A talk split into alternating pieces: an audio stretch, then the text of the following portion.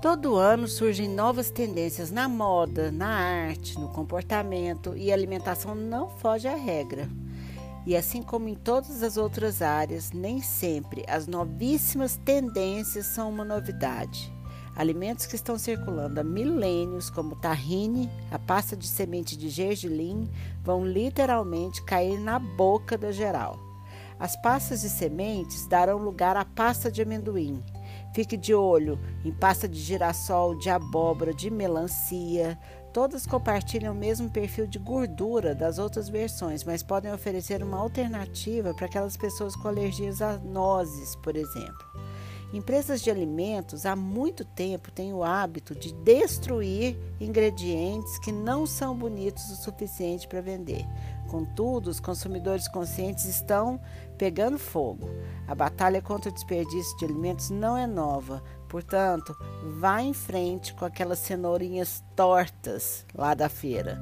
Não há necessidade de se livrar dos temperos que você mais gosta.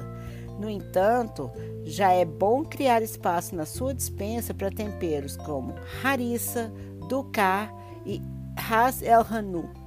Todos eles são muito utilizados na culinária africana e está super na moda. Durante anos, a água de coco foi comercializada como um ótimo hidratante, cura para ressaca e alternativa à água comum.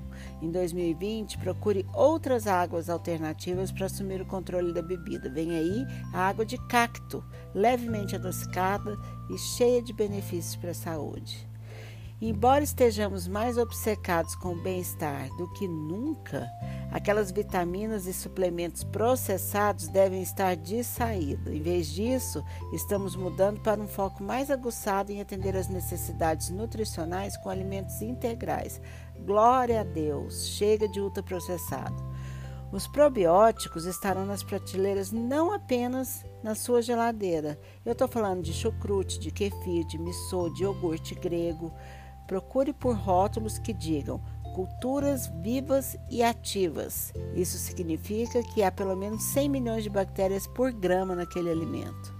Por último, a panificação está em ascensão, especialmente quando se trata de massa fermentada. As pessoas estão cada vez mais interessadas em cozinhar e assar pão pode ser uma deliciosa experiência culinária. Agora que vocês estão todos atualizados e prontos para adotar as novas tendências, eu vou me despedindo. Comida de Verdade volta na sexta com mais notícias delícia para o seu fim de semana. Te vejo.